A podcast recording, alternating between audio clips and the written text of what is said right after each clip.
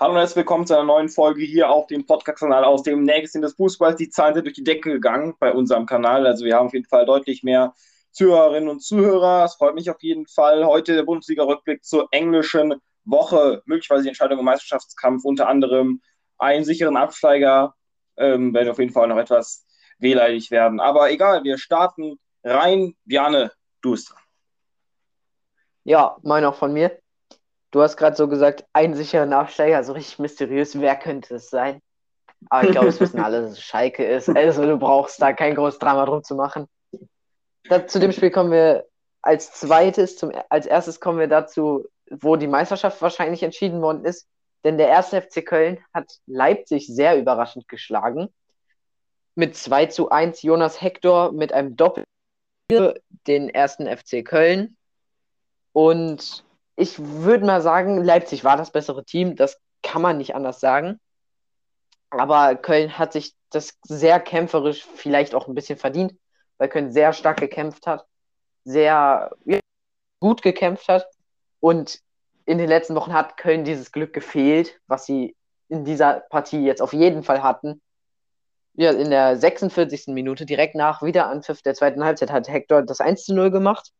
Da hat Leipzig wahrscheinlich geschlafen. Und in der 59. Minute hat dann aber Haidara 1 gemacht für Leipzig und dann in der 60. Minute wieder direkt nach einem Anstoß hat Hector wieder direkt ein Tor gemacht. Also da hat, Her äh, hat Leipzig zweimal geschlagen, habe ich eben Hertha gesagt. Ich bin mir nicht sicher. Auf jeden Fall, ich meine natürlich Leipzig. Hm, ja, Köln hat ein bisschen Glück gemacht, gehabt, sehr gut gekämpft. Man sieht halt, dass Leipzig auch deutlich überlegen war mit zum Beispiel, ich glaube, Köln hatte fünf Schüsse im ganzen Spiel. Das ist natürlich wenig, aber gut, wenn man halt so effizient ist, was Köln die letzten Wochen nicht war, aber jetzt mal ist, da kann Köln sich freuen. Jetzt wird es unten nochmal spannend im Tabellenkeller vielleicht und oben nicht mehr an der Spitze. Ja, ähm, auf jeden Fall bleibt es so dann auch für die Bundesliga weiterhin spannend. Weiterhin haben wir dann auch in Spannungsmehrwert, sage ich jetzt mal ganz einfach. Ja, Köln am Ende dann doch relativ überraschend verloren, gerade auch für Leipzig. Ich habe es ja in den letzten Folgen schon öfters angesprochen, einen extremen Chancenbuch hatte. Also 17 äh, Schüsse neben das Tor, 6 auf das Tor. Das, das, ist, das ist schlecht. Also Leipzig hat das auch so, also sonst 6, 7 Schüsse im gesamten Spiel. Oder machen mhm. sie zwei, drei Tore daraus. Aber diesmal war, ich weiß nicht, mhm. was da los war, hatten auch einige Hochkaräter in den Halbzeiten und Köln einfach dann auch mit, äh, mit einer guten Effizienz vorm Tor. Es bleibt natürlich dann spannend im Abstiegskampf, obwohl vier Punkte äh, sind jetzt hoch zu Bielefeld, die haben ja gewonnen. Ja, wird, wird knapp für Köln. Ähm, ja. Ja, und Leipzig, schade, aber es war eigentlich auch schon, es war relativ klar, dass, dass, dass, dass der Meisterschaftsrennen äh, entschieden ist. Also da muss man auch nicht mehr drum rumreden, da muss man auch nicht mehr sagen, oh je, die Spannung ist weg. War entschieden, Punkt und müssen wir mitleben. Gerne. Ja.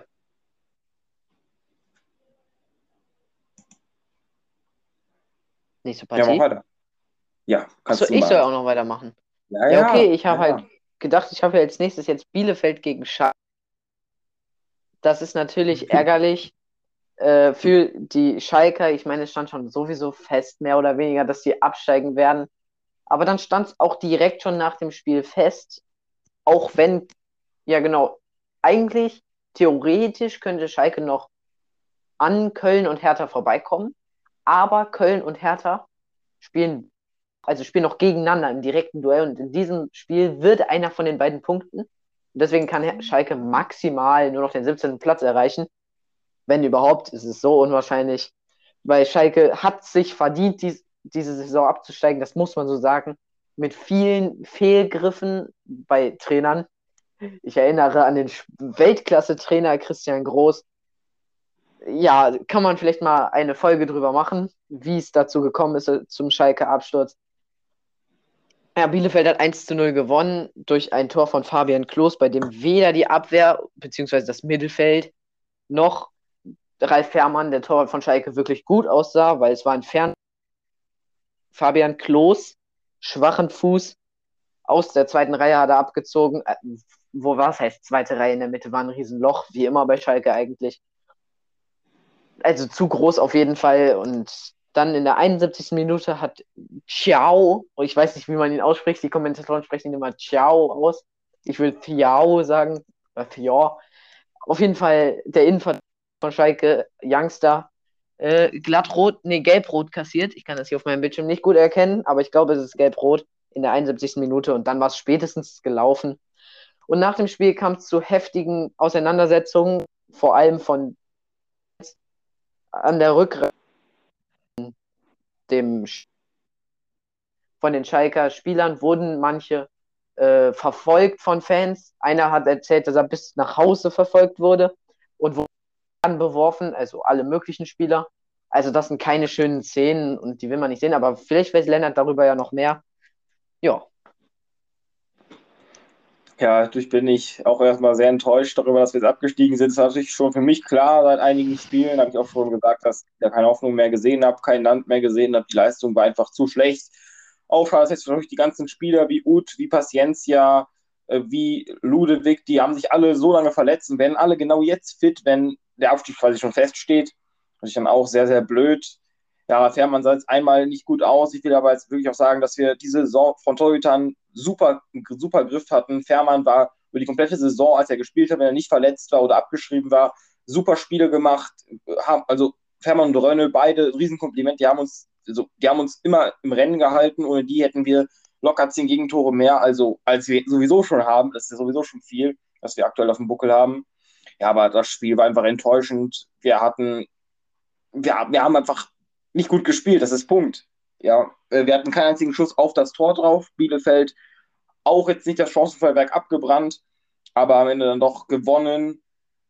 Ja, und ich bin natürlich einfach jetzt enttäuscht, auch als Schalke-Fan, dass wir jetzt in die zweite Liga gehen müssen. Ich bin aber zuversichtlich, dass wir, was wir wieder hochkommen, was ich vielleicht auch dann etwas schade fand als Fan, dass wenn man absteigt, dass sich dann nie kein Spieler, kein Trainer vor die Kamera traut. Also Gerald Asamoah war der ja. Einzige, der noch das Interview gegeben hat. Ich finde das einfach eine Art von Respekt, dass man den Fans dann Rechenschaft schuldig ist, dass man was sagt. Asamoah ist seit, erst seit einem Vierteljahr bei Schalke, also bei der äh, ersten Mannschaft und der stellt sich dahin als Urschalker und der Rest hat einfach keinen Bock. Ich weiß nicht, was da los ist. Also ich finde wenigstens äh, der Kapitän, äh, Kolasinac, Mascarell, Stambuli, Mustafi, das sind Führungspersonen im Team. Gut, die sonst immer ihr Maul aufreißen, wenn es irgendwas zu kritisieren gibt an, der, an den anderen Mitspielern, mhm. gerade Ut oder Mustafi, und dann trauen sie sich ja nicht hinzugehen.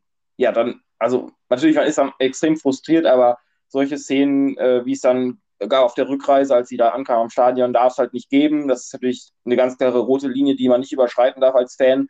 Frust Frustration kann sein, aber äh, Gewalt ist immer, ist nie eine Lösung. Man soll lieber sich argumentativ auseinandersetzen, gerade auch weil ich denke, dass die Führung bei Schalke jetzt mal ausgetauscht wurde, dass wir mit einem guten und neuen Konzept weitergehen können. Gazproms Vertrag wurde verlängert, also die haben weiterhin Unterstützung zugesagt bei der zweiten Liga.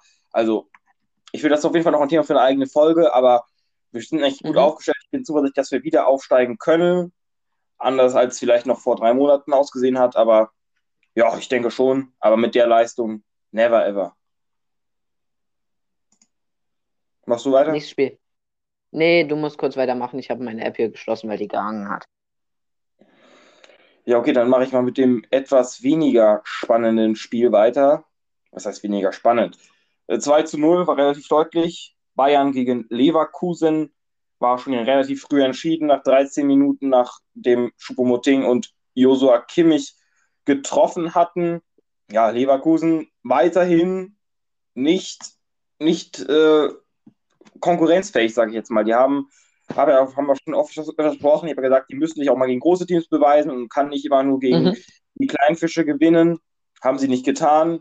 Insofern noch eigentlich ein deutlicher Sieg, da muss man nicht viel drum reden. Äh, Statistiken sprechen auch eine deutliche Sprache. Leverkusen viel weniger Ballbesitz, haben trotzdem mehr gelaufen. Das ist, glaube ich, auch bei Bayern was. Die laufen wenig, aber haben trotzdem eine hohe Chanceneffizienz. Auch das ein guter Punkt. Und Leverkusen ist mehr gelaufen, aber hatte weniger Pässe. Das heißt natürlich auch, dass die viel hinterhergelaufen sind. Das ist auch eine Qualität, die Bayern hat. Genau. Dass du spielen, spielen, spielen kannst, ohne viel zu laufen. Quasi Standfußball, wenige, wenige Kontakte, kurz vors Tor, dann nutzt du ein paar Chancen, hast deine Arbeit für, für den Moment erledigt und bist fertig, ja. Mehr gibt es dazu nicht zu sagen. Ja, die Statistiken sprechen, wie gesagt, für Bayern. Musiala hat auch wieder eine starke Partie gemacht, die meisten gewonnenen Zweikämpfe im gesamten Spiel gehabt und ja, Kimmich war der Motor im Mittelfeld, die größte Laufdistanz im Spiel. Ja, es war kein, also wenn Bayern spielt, ist es halt meistens kein spektakuläres Spiel, wenn sie gerade gegen Vereine spielen, die aktuell nicht den Toplauf haben, sei es Leverkusen oder eben ein anderer Verein. Aber ja, solides 2 zu 0, Meisterschaft für mich entschieden. Und ja. was hast du dazu zu sagen? Ich sehe das größtenteils wie du. Es ist natürlich, sie haben viele Pässe, sie haben viel Ballbesitz und lassen damit den Gegner laufen.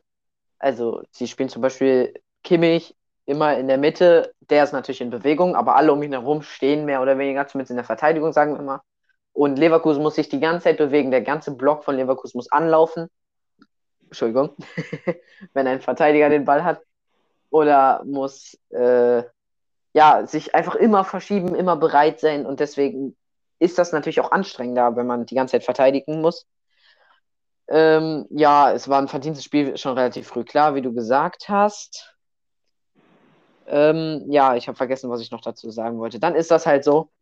Ah ja, Bayern hat noch wirklich deutlich mehr insgesamt gewonnene Zweikämpfe. Das muss man auch nochmal hervorheben. 40 Prozent hat Leverkusen nur, das ist echt nicht gut. Ja, und dann, man muss aber dazu sagen, wir haben vor dem Spiel gut, gut angesagt. Du hast gesagt, Leverkusen ist nicht so gut. Das habe ich dir natürlich auch zugestimmt. ähm, muss, müssen auch gegen die Großen sich beweisen. Schaffen sie aktuell nicht. Und dann habe ich gesagt, äh, Leverkusen ist aber unter Wolf nicht so viel Ballbesitz. Okay, gegen Bayern ist das auch, ne, aber nicht so viel Ballbesitz, eher auf Sicherheit bedacht, dass sie nicht viele Gegentore kassiert. Dann habe ich trotzdem noch ein 3-1 getippt. Ähm, und es ist ein 2-0 geworden, das ist okay. Äh, das habe ich dann auch vorhergesagt. Du hättest mir da bestimmt auch zugestimmt, denke ich. Und ja, es ist halt einfach das 2 0, ist es verdient. Und ja, so ist das halt. Nächste Partie wow. haben wir Frankfurt gegen Augsburg. In dieser Partie war eigentlich relativ ausgeglichen die Partie. Also Frankfurt hat 2 0 gegen Augsburg gewonnen. Das muss man natürlich erstmal sagen. Hat aber weniger Torschüsse gehabt.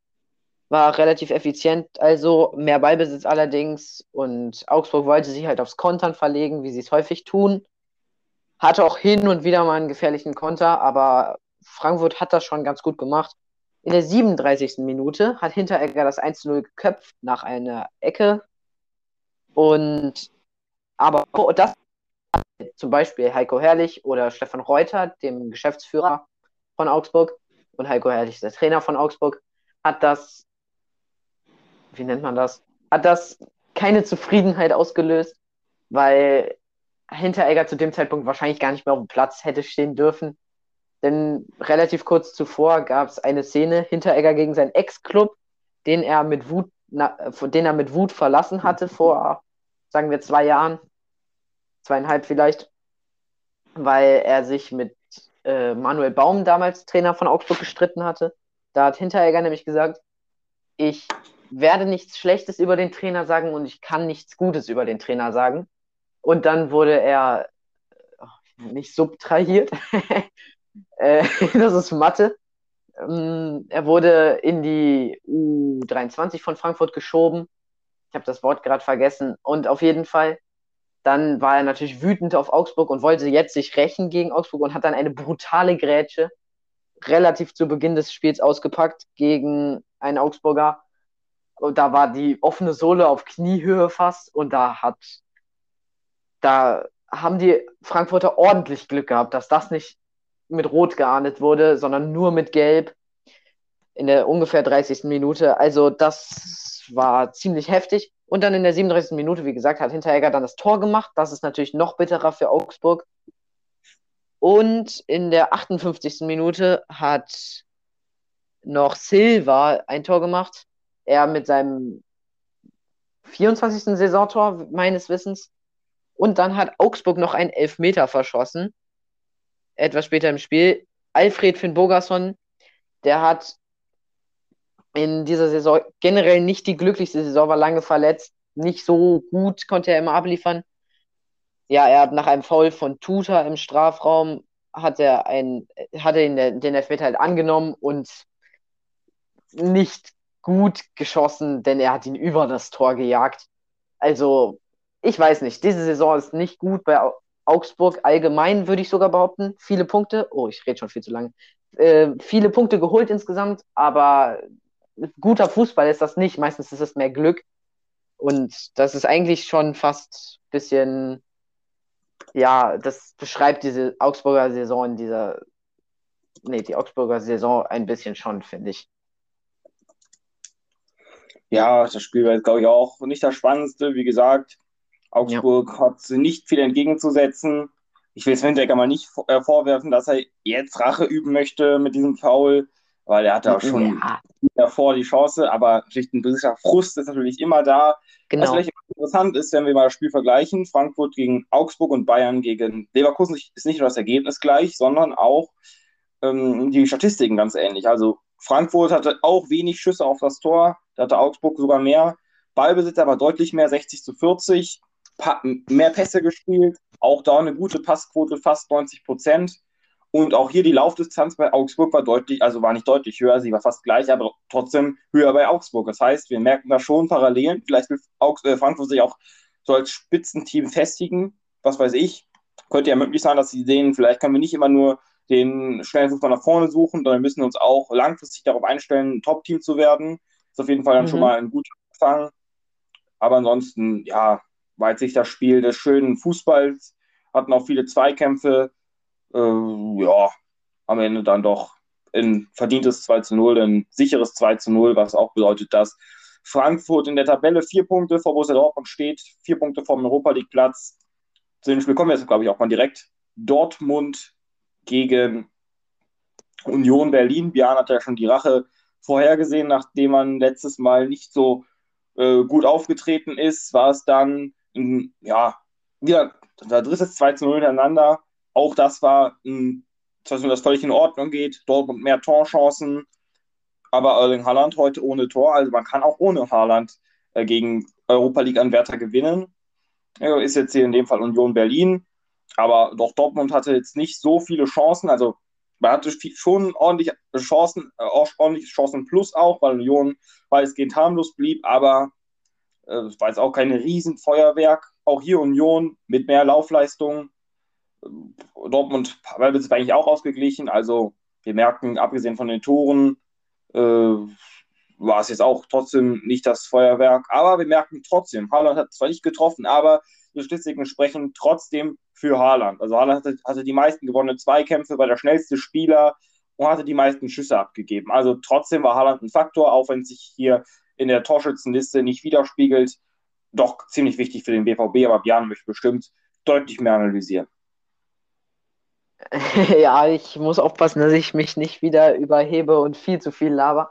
Aber man kann vielleicht noch sagen, nach zwölf Sekunden, nach zwölf Sekunden hat Emre, also nach eigenem Anschluss vom BVB, im Prinzip Anschluss, Emre Can kriegt den Ball, spielt ihn dem Spieler von Union Berlin in den Fuß.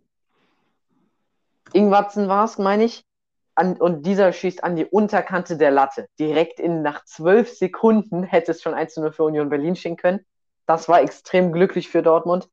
Das wäre natürlich ein extremer Schockmoment gewesen. Allgemein, Emre Can hat so viele Fehlpässe gespielt im defensiven Mittelfeld ich habe Netradio mit äh, Nobby Dicke gehört vom BVB und, mhm. äh, und Nobby hat sich die ganze Zeit darüber aufgeregt. Mann, der kann so gut spielen, aber der spielt jeden Pass den Gegner rein. So. Oder Chan hat auch viele Zweikämpfe gewonnen, aber der hat dann immer den Pass zum Gegner direkt gespielt. Und da haben die sich natürlich auch aufgeregt drüber. Und dann sich auch gewundert, als er nicht ausgewechselt wurde. Und dann wurde er aber dennoch ausgewechselt. Emre sein Spiel. Dann, du hast gesagt, kein Holland-Tor. Es war ein Elfmeter für Dortmund in der 27. Minute. Holland hat sich angenommen und hat verschossen, weil Lute gehalten hat. Und dann hat er den Nachschuss, hatte nochmal Haaland, hat ihn nochmal, hat nochmal Lute gehalten und dann hat Reus ihn reingemacht in der 27. Minute. Also das war auch glücklich. Es war nicht wirklich souverän von Dortmund, weil sie die ganze Zeit 1 0 geführt haben und dann gab es in der zweiten Halbzeit noch einen Pfostentreffer von Max Kruse per Freistoß. Und dann in der 88. Minute hat Guerrero dann aber den Deckel drauf gemacht mit dem 2 zu 0. Und das war Guerreros erstes Heimtor, also was er zu Hause geschossen hat in dieser Saison. Drei hat er schon auswärts erzielt und jetzt auch eins zu Hause. Noch zur Laufleistung, Union Berlin läuft immer am meisten. Also das ist wirklich die, ich sag jetzt mal, die Taktik von Union Berlin. Relativ tief stehen und dann viel laufen, immer verschieben, viel hinterherlaufen und dann aber auch trotzdem fit bleiben am Ende und nicht einknicken, obwohl sie so viel laufen. Und das hat man wieder gesehen, 121 Kilometer abgespult. Wahrscheinlich ist das an diesem Spieltag Höchstwert in der Bundesliga. Ist nämlich 121 Kilometer ist nämlich ein Topwert und Union hat das durchschnittlich. In, die, in den Spielen ungefähr, ich glaube 120,9 oder so laufen die durchschnittlich. Also das ist wirklich gut, was Union da abliefert, was Laufen angeht. Und sie sind auch relativ weit oben in der Tabelle. So, jetzt habe ich mich doch wieder ein bisschen zu ausführlich geäußert. ja, es passiert halt. Da ist man so im Flow und dann, ja. Gut, dann kommen wir zum nächsten Spiel und das ist Werder Bremen gegen Mainz 05. Ich habe, mein Bauchgefühl hat mich getäuscht. Ich habe mir gedacht, dass Bremen zumindest eine Chance hat, so habe ich es formuliert. Sie hatten eine Chance, also auf den Sieg hatten sie eine Chance oder auf den Unentschieden. Sie waren, ich sage jetzt mal, das bessere Team, äh, hatten mehr Torschüsse auf jeden Fall, viel Ballbesitz, ähm, ja, bisschen bessere Zweikampfquote, aber nicht wirklich groß anzumerken. Haben aber in der 15. Minute schon ein. Das war natürlich ärgerlich. Und dann in der zweiten Halbzeit gab es von Joshua Sargent, ich glaube in der 50. um den Dreh war das, hat Sargent ein Tor gemacht, aber das wurde wegen angeblichen Fouls, glaube ich, vorher von Möwald bin mir nicht ganz 100% sicher, aber ich meine, so war es. Ähm, abgepfiffen. Nach Videobeweis abgepfiffen. Und das regt Florian Kofeld natürlich auf. Ihn regt alles auf, aber es ist, es ist halt so, dass er in diesem Fall vielleicht sogar recht hat, weil zum Beispiel, wenn man ein paar Spieltage gegen Köln zurückguckt, glaube, das war so ziemlich der letzte Punkt von Bremen. Ich glaube, das 2 0 gegen Bielefeld im Nachholspiel war das, der letzte Sieg. Seitdem haben sie sechsmal in Folge verloren. Und mhm. Köln war davor in 1 zu 1. Ähm, und in dem Spiel hat Bremen 1 zu 0 lange geführt.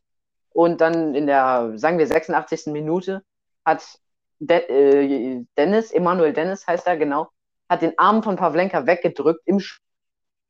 Er wollte die abfangen äh, weggedrückt von Pavlenka und sowas wurde dann halt gegen Bremen gepfiffen. Und jetzt, das wurde auch wieder gegen Bremen gepfiffen. Das war eine ähnliche Szene, zumindest hat es so Florian Kofeld geschildert. Und natürlich ist Bremen da vielleicht ein bisschen, ich sag jetzt mal, benachlässigt. Benachteiligt meine ich natürlich. Aber es passiert, das ist genau wie Würzburg in der zweiten Liga, die regen sich auch auf, dass sie äh, benachteiligt werden. Aber es ist keine Absicht von den Schiedsrichtern. Florian Kofeld hat doch direkt gesagt, es ist kein Angriff an die Schiedsrichter, die haben schwer aber es ist natürlich sehr ärgerlich und ziemlich blöd für Bremen. Ja, mh, mm, auf jeden Fall blöd, auch die, weil die Statistiken da eine klare Sprache sprechen. 61% Ballbesitz, mehr Pässe gespielt, Laufdistanz war zwar gleich, aber dann ist es halt, ist es halt schade für Bremen. Aber ich würde auch sagen, die müssen sich abstiegstechnisch jetzt nicht mehr die größten doch, doch, sie müssen sich noch Sorgen machen. Ja, so ist es. ich korrigiere mich da doch. sofort. Sie müssen sich noch Sorgen machen. 30 Punkte sind es. Es sind vier auf Hertha BSC auf dem Relegationsplatz und die haben zwei Spiele weniger. Und das waren auch nicht die ersten Gegner. Es waren Mainz, Freiburg und jetzt kommt Schalke, fällt aber auch aus. Also die werden auf jeden Fall noch ordentliche Punkte machen. Neun Punkte sind auf jeden Fall da möglich gegen diese Gegner. Deswegen, wer da muss da unten gucken, genauso wie Augsburg ab Hoffenheim würde ich sagen, ist das nicht mehr so. Das Spiel war jetzt aber auch nicht eines der aufregendsten. Bremen, keine gute Chanceneffizienz, 15 Schüsse neben das Tor. Das ist natürlich auch immer ein Wert, der Bände spricht. Und ansonsten hat Mainz es dann am Ende trotzdem gut gespielt. Ich verstehe auch, also ich muss sagen, Mainz hat es, ich habe gedacht, als der Trainer vorgestellt wurde, dass er es niemals schaffen wird, Mainz da rauszukriegen. Also es war wirklich, die waren ja. fast zu schlecht für Falke und das muss schon was heißen. Und er hat das einfach, die waren ich weiß nicht, wie er es geschafft hat, aber er hat es geschafft, die aus diesem Loch rauszuholen. Es ist einfach, es ist einfach gut. Also muss einfach eine gute Arbeit sein, muss einfach mal den Vorstand von Mainz loben, der da die Auswahl getroffen hat, weil das ist, äh, das, oh, das, das, das die Kunst im Fußball, ja, muss man so sagen. Das ist die Kunst für einen Fußballmanager, den richtigen Trainer zu finden, den richtigen äh, Sportdirektor zu finden und einfach diesen Mix hinzukriegen. Und das haben die hingekriegt und dafür äh, muss man eigentlich auch seinen Hut ziehen.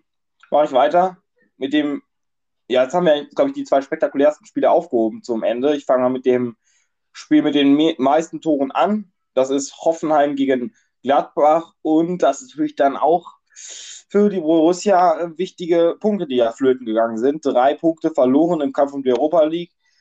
Platz sieben wird wohl auch ein Europa League Platz werden, weil im Pokal ja noch Leipzig und Dortmund drin sind und die haben, die spielen nicht gegeneinander.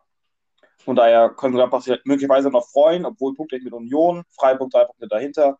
Auch noch das wird spannend, aber jetzt geht es einfach um Spiel. Das Spiel für Hoffenheim, ja, kann man schon von verdienten Sieg sprechen. Gladbach war harmlos. Sippel hat im Interview später gesagt, nach dem Spiel, dass Marco Rose nicht wusste, äh, zur Halbzeitpause, warum Gladbach auf einmal 2-0 führt. Auch die Statistiken sprechen für Hoffenheim. Mehr Torschüsse, mehr äh, Ballbesitz, mehr Pässe, weniger gelaufen, okay. Aber ja, das spricht einfach Bände, auch weil Gladbach insgesamt nur fünf Schüsse hatte insgesamt. Und das, also davon sind zwei Tore gewesen. Also, was hast du nur drei Schüsse neben den Toren? Das ist durch viel, viel zu wenig, wenn du Europa League spielen willst. Ich weiß auch nicht, was in Gladbachs Kopf, was in den Kopf von den Leuten passiert ist, warum die auf einmal so schlechten Fußball spielen. Also, ich weiß es einfach nicht. Äh, also, wie kann eine, also eine Trainerentlassung so schwer wirken? Also, bei Frankfurt, bestes Beispiel, die haben jetzt aus 2-0 gegen Augsburg gewonnen. Da, da hat es anscheinend nichts verändert. Also sie haben gegen Gladbach mal verloren, aber es hat einfach nichts geändert. Und die ja, Europa League wird noch schwierig. Also wir werden auf jeden Fall noch kämpfen müssen, da werden vielleicht auch noch Tränen fließen. Wir werden auf jeden Fall gespannt bleiben bis zum letzten Spieltag. Oder Björn? Ja, im Kampf um die Euroleague ist auf jeden Fall noch spannender als um die Meisterschaft zum Beispiel. Hoffenheim ich weiß nicht, ob sie noch, theoretisch können sie, glaube ich, noch ein Wörtchen mitreden, aber Hoffenheim hat 36 Punkte oder so, kann jetzt noch 12 Punkte kriegen. 48 sind das insgesamt. Es ist zu unwahrscheinlich, als dass es wahr wird. Ich weiß gar nicht, ob es noch möglich ist. Ist auch jetzt nicht so wichtig.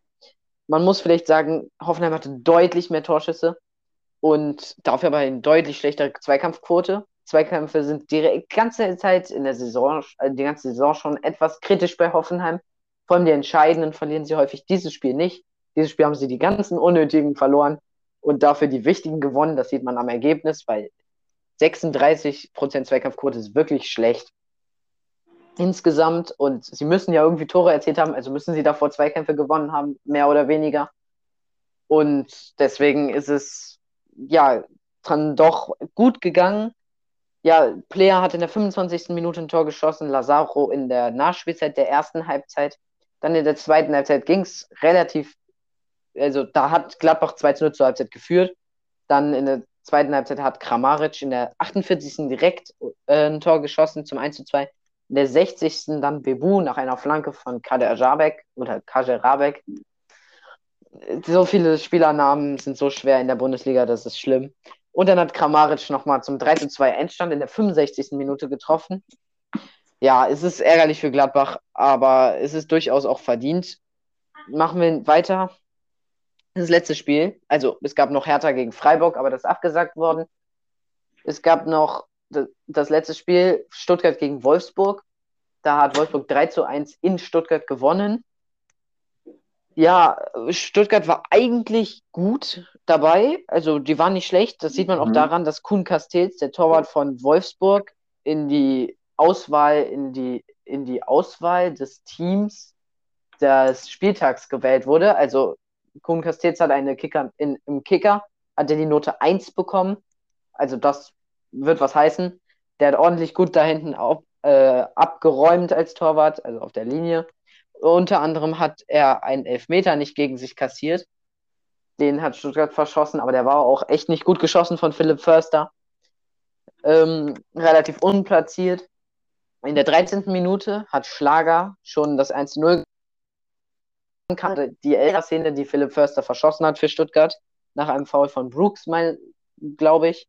Und dann in der 29. Minute, kurz nach dem Elfmeter verschossen, nach dem verschossenen Elfmeter, hat Wout Wechost das nächste Tor gemacht in dieser Saison. Der ist auf jeden Fall auf dem vierten Platz in der Torjägerliste. Und da wird er wahrscheinlich am Ende der Saison noch bleiben. Wechos ist so einer, der trifft gefühlt in jedem Spiel einmal. Also der, den kannst du schwer ganz aus dem Spiel nehmen. Ups, ich weiß nicht, was los ist. Der hat aber auch sehr, sehr selten Schle Spiele, wo er einfach abfällt. Also wo er wirklich schlecht spielt, das passiert eigentlich selten. Und eigentlich hat er immer zumindest einen Scorerpunkt dabei. Also immer eine Vorlage oder ein Tor. Dann in der zweiten Halbzeit hat in der 65. Minute Yannick Gerhardt ein Tor geschossen zum 3-0. Da wirkte schon sehr, ein, ähm, sehr einseitig. Und in der Nachspielzeit der zweiten Hälfte hat Castro noch den Ehrentreffer erzielt. Ja. Ja, ich würde ja. sogar sagen, dass das Ergebnis eine andere Sprache spricht als das Spiel selbst, weil die Statistiken sprechen einfach ganz klar gegen ein spannendes Spiel. Wenig Torschüsse auf beiden Seiten, wenig Ballbesitz. Okay, äh, bei den Wölfen, die gewonnen haben, nur 42 Prozent, also äh, fast 60 Prozent bei Stuttgart. Die Passquoten bei beiden sehr schlecht. Wolfsburg nur bei 70 Prozent, Stuttgart unter äh, 85 Prozent bei 83, also auch wenig gelaufen. Was vielleicht noch ganz interessant ist, ist, dass Kolibali der Stuttgarter Flügelflitzer, auch noch ganz jung, die meisten gewonnenen Zweikämpfe im Spiel hatte, mit 21, deutlich mehr als Gerhard von Wolfsburg. Auch das natürlich immer eine Auszeichnung, wenn du als jüngster Spieler, also einer der jüngsten Spieler und einer der spärlichsten Spieler, sage ich jetzt mal, die meisten gewonnenen Zweikämpfe hast. Auch bei Koulibaly da natürlich eine tolle Leistung, aber ja, am Ende, ich hätte mir eigentlich mehr Spektakel erwartet, mehr äh, Torschüsse, als es am Ende geworden ist. Stuttgart vorm Tor einfach zu wenig Effizienz und Wolfsburg hat das eben genau anders gemacht und mh, hm, verdient gewonnen. Ja, eindeutig. Gut, das war's für heute. Sag du mal Tschüss. Ja, das Spiel hat dagegen Freiburg ist ja ausgefallen. Wir haben mich wieder am Tippen geschlagen. Das ist natürlich, ja, ich weiß nicht. Seit ich hier im Podcast an Tipps äußere, äh, verliere ich immer gegen Björne. Egal. Genau, habe ich auch gedacht.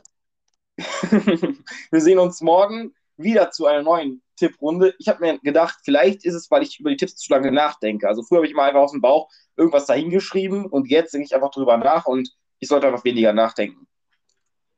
Ja, wir sehen uns morgen zum Vorblick auf den 31. Bundesligaspieltag, an dem sich auch schon wieder vieles entscheiden kann, sei es jetzt Abstiegs, sei es jetzt Europa League, sei es jetzt Champions League. Auf jeden Fall sind wir alle gespannt. Morgen unsere Analysen und wir freuen uns wieder, wenn ihr einschaltet bei Aus dem Nähkästchen des Fußballs. Tschüss zusammen. Tschüss.